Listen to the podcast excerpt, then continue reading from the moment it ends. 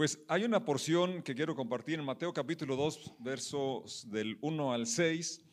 Eh, Mateo nos está relatando de una forma tan precisa este acontecimiento trascendente, eh, acontecimiento que cambia la historia y, e, e incluso parte de la historia porque incluso los ateos toman como punto de partida para contar el tiempo antes de Cristo y después de Cristo. Han pugnado por querer quitar que por qué antes de Cristo y después de Cristo. Bueno, a la fecha no lo han logrado. Pero lo más importante es que este acontecimiento trajo a nuestras vidas también un antes de Cristo y un después de Cristo. Es lo más importante, esto es lo más trascendente. Pero qué, bueno recordar ese acontecimiento y todo lo que implica, todo lo que trae. Bueno, no todo, pero parte, porque es imposible en un momento, en una celebración, poder eh, recordar o mencionar tantas bendiciones, tantas profecías cumplidas al pie de la letra, una, una anticipación que, que, había de muchos años. Y Mateo registra este acontecimiento en el capítulo 2, dice así el verso 1, Jesús nació en Belén de Judea durante el reinado de Herodes por ese tiempo, algunos sabios de países del oriente llegaron a Jerusalén y preguntaron, ¿dónde está el rey de los judíos que acaba de nacer? Vimos su estrella mientras salía y hemos venido a adorarlo. Cuando el rey Herodes oyó esto, se perturbó profundamente, igual que todos en Jerusalén. Mandó llamar a los principales sacerdotes y maestros de la ley religiosa y les preguntó, ¿dónde se supone que nacerá el Mesías? En Belén de Judea. Le dijeron, porque eso es lo que escribió el profeta. Y tú, oh Belén, en la tierra de Judá, no eres la menor entre las ciudades reinantes de Judá, porque de ti saldrá un gobernante que será el pastor de mi pueblo Israel. Vamos a estar de pie, por favor, y vamos a darle gracias a Dios por esta lectura por este acontecimiento tan singular. Damos gracias, Señor, por tu presencia. Gracias por estas alabanzas que podemos entonar y expresar así este acontecimiento, este suceso tan trascendente. Gracias porque no solamente es un, acto histórico, sino una realidad en cada una de nuestras vidas que hemos experimentado ese nuevo nacimiento, ese nacimiento de tu presencia en nosotros que nos da nueva vida.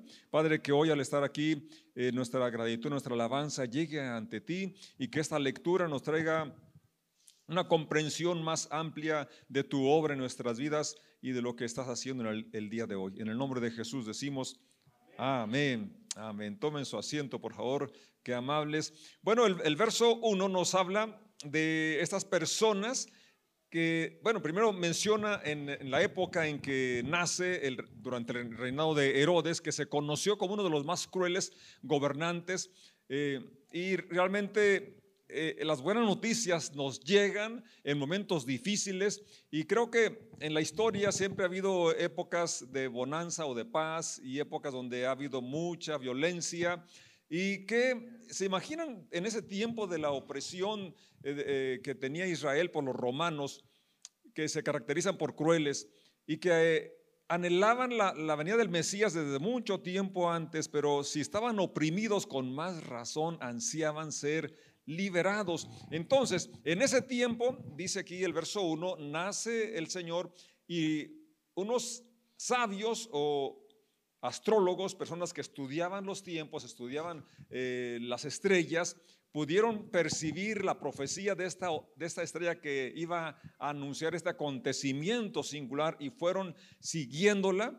Y ellos preguntan suponían que todos sabían dónde estaba el rey de los judíos que acababa de nacer. Qué increíble, como vemos enseguida, que personas que conocían las profecías, conocían el lugar, los tiempos, no pudieron darse cuenta de que se estaba cumpliendo delante de ellos algo tan esperado por muchos años. Ojalá que no pase en nosotros, que anhelamos, que esperamos la segunda venida de Jesús y nos pudiera encontrar desprevenidos absortos en otras situaciones, eh, en un plano secundario o quizás de último, eh, algo que debe estar en nuestro corazón, en nuestra mente y en nuestro diario vivir. Estas personas, estos sabios que viajaron, eh, habían visto esta señal y la siguieron y estaban preguntando. Ahora, fíjate, ¿a qué iban? El verso 2 dice el final, hemos venido a adorarlo. ¿Puedes repetir conmigo esa frase? Hemos venido a adorarlo. Tú y yo estamos aquí no solamente porque es 25, no solamente por la celebración, por 24, lo que sea, no, sino que nuestra, nuestra vida ya ha sido capturada, o nuestra atención, nuestro corazón ya ha sido eh, impactado por el amor del Señor y queremos adorarle no solo un día en especial, sino todos los días de nuestra vida. Ahora, fíjate el verso 3, la reacción de Herodes, ¿cuál fue? Dice se perturbó profundamente. No fue algo ligero, sino algo que le sacudió completamente, se perturbó. ¿Por qué? Porque él era el rey. Y dice, ¿cómo es que nació otro rey? Yo creo que ya había escuchado la canción de José Alfredo Jiménez, ¿verdad? Que seguía siendo el rey. Quería seguir siendo el rey. Él, él, él quería seguir gobernando. Ahora, lo, lo interesante aquí es que los demás también se perturbaron. Yo no sé si la perturbación sería, eh, cuál sería la razón de que los demás se, perturbaron, pero Herodes al menos sí, por su posición como gobernante, como rey, no quería que alguien lo usurpara, no quería que alguien tomara su lugar. Y realmente aquí hay algo que sí conviene reflexionar. Aunque hemos declarado que Jesús es nuestro Señor, reconocemos que Él es el Rey de Reyes, nuestra vida refleja esa profesión, esa confesión. Porque eso, es lo interesante, ¿verdad? Quizás no nos turbemos, quizás no estemos preocupados, pero si hacemos caso omiso del reinado de Jesús en nuestras vidas, si vivimos según nuestros criterios, si queremos que nuestra palabra siga siendo la ley, entonces no es cierto que Jesús es rey, mi rey. Entonces sería muy bueno, ¿verdad?, que examináramos nuestras decisiones, nuestras eh, prioridades, eh, nuestras ocupaciones. Eh, en todo lo que hacemos, tenemos, a tenemos en cuenta los criterios, los preceptos del Rey de Reyes. Eso sería interesante, ¿no? Que, que, esta, que esta Navidad, que este día que celebramos el nacimiento del rey, podamos ver la actitud de Herodes cuando en una forma egoísta quiere a vivir según su criterio, según su voluntad, que es lo más común en todos los seres humanos.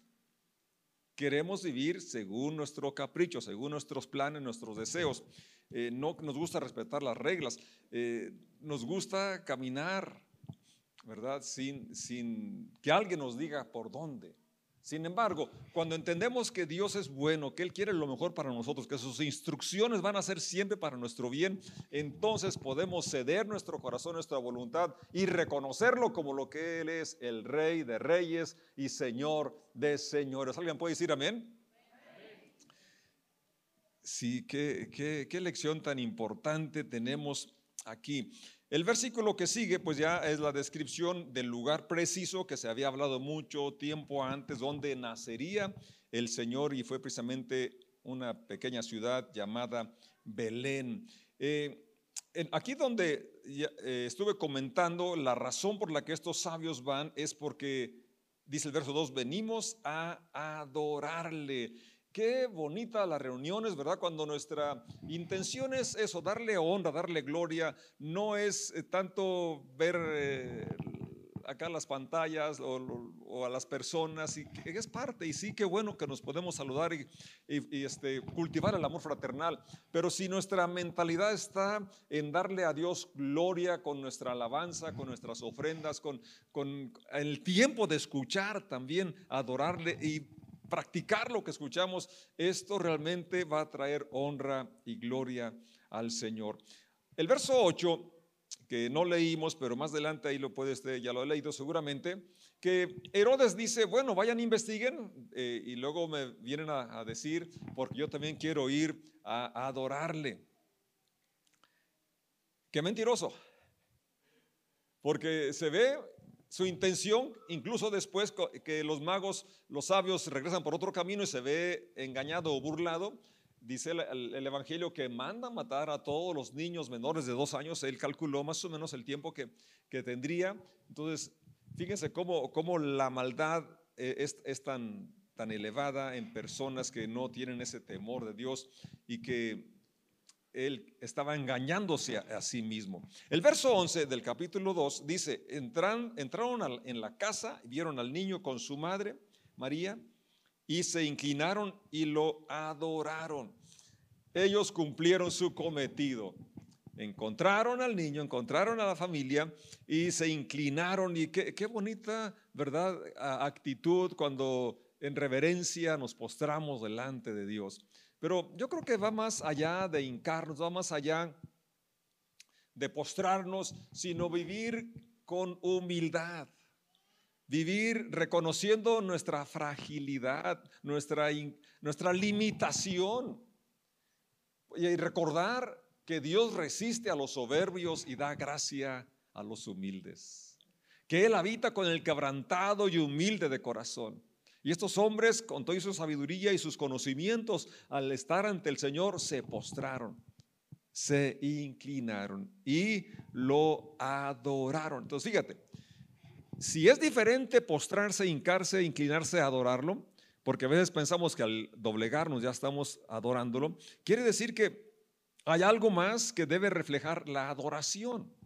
Ya lo he señalado, es el estilo de vida, ¿sí? Pero también lo que ponemos a disposición de las personas que, en, en este caso, obviamente era directo, ahí estaba el rey físicamente, ¿verdad?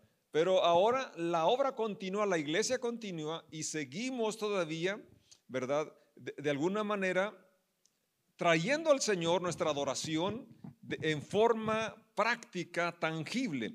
Dice el verso 11 que estoy leyendo.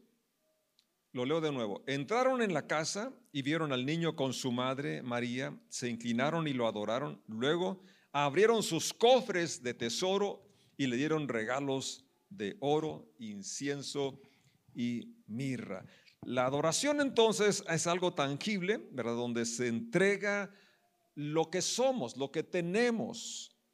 Si algo, algo es difícil de soltar es el dinero, porque nos cuesta tanto ganarlo, ¿verdad? Pero también es el que compite más con Dios. Jesús fue muy claro y dice que nadie puede servir a dos señores y se refiere precisamente a, es, cuando pone su confianza en el dinero, su confianza eh, en, sus recursos. Y estos hombres sabios nos dan una instrucción tan grande que abrieron sus tesoros y dieron regalos, incienso, mirra y también oro. Aquí hemos llamado las tres T, el tiempo, que es lo que más escasea, ¿verdad? Siempre cuando hay un proyecto, hay una reunión, hay un, hay un taller, un programa, ¿qué es lo que decimos? No tengo tiempo. Estos sabios viajaron y no eran tres, eran varios. Se dice tres porque menciona, ¿verdad?, de los tres regalos, el oro, el incienso y la mirra. Pero para hacer un viaje, y en aquellos tiempos, eh, para protegerse, viajaban en caravana, viajaban varios. Entonces, eh, el tiempo lo invirtieron para viajar, no sabemos cuánto, pero ellos sabían que valía la pena. Cuando tú valoras algo, le inviertes tiempo. Y para que haya tiempo de calidad, pues tiene que haber tiempo de cantidad también. Así es. Entonces, cada, cada reunión eh, es algo importante. Yo me siento muy afortunado de todo el equipo que, que, trabajan aquí, que siempre, no solamente están aquí antes de que empiece, sino que eh, invierten otras horas también para practicar, para prepararse.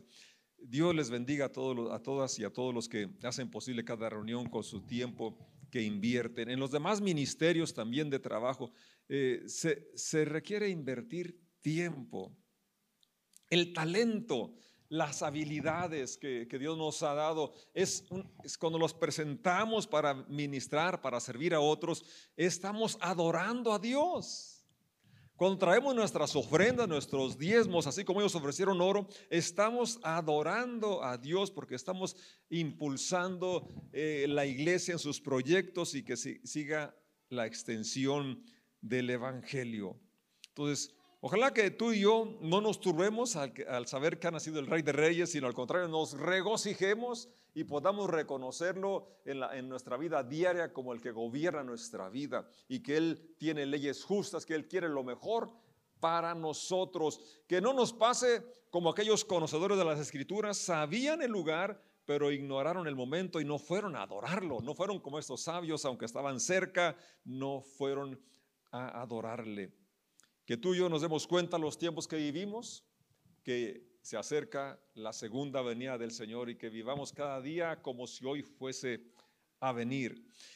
Dentro de lo que iba a traer el Mesías, ya miramos aquí cuando, cuando se lee el verso 6, y tú Belén, y tú, oh Belén, en la tierra de Judá, no eres la menor entre las ciudades reinantes de Judá, porque de ti saldrá un gobernante que será el pastor de mi pueblo Israel.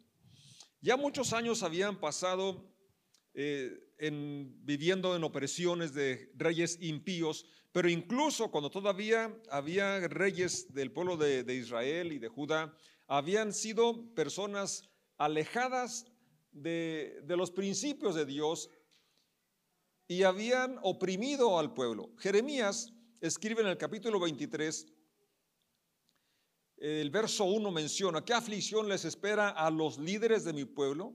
los pastores de mis ovejas, porque han destruido y esparcido precisamente a las ovejas que debían cuidar.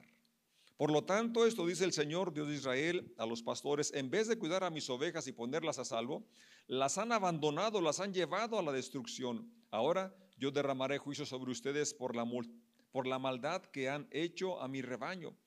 Pero reuniré al remanente de mi rebaño de todos los países donde lo he expulsado. Volveré a traer a mis ovejas a su redil y serán fructíferas y crecerán en número. Entonces nombraré pastores responsables que cuidarán de ellas. Nunca más tendrán temor, ni una sola se perderá ni se extraviará. Yo el Señor he hablado. Verso 5.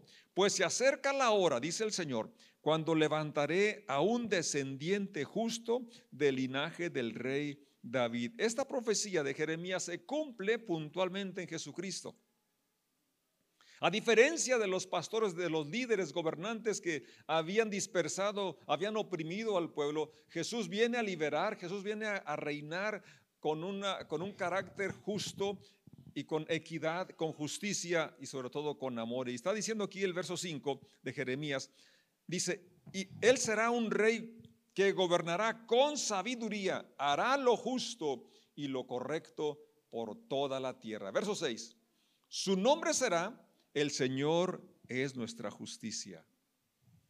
Qué descripción tan completa de la obra de Jesucristo. Nuestra justicia.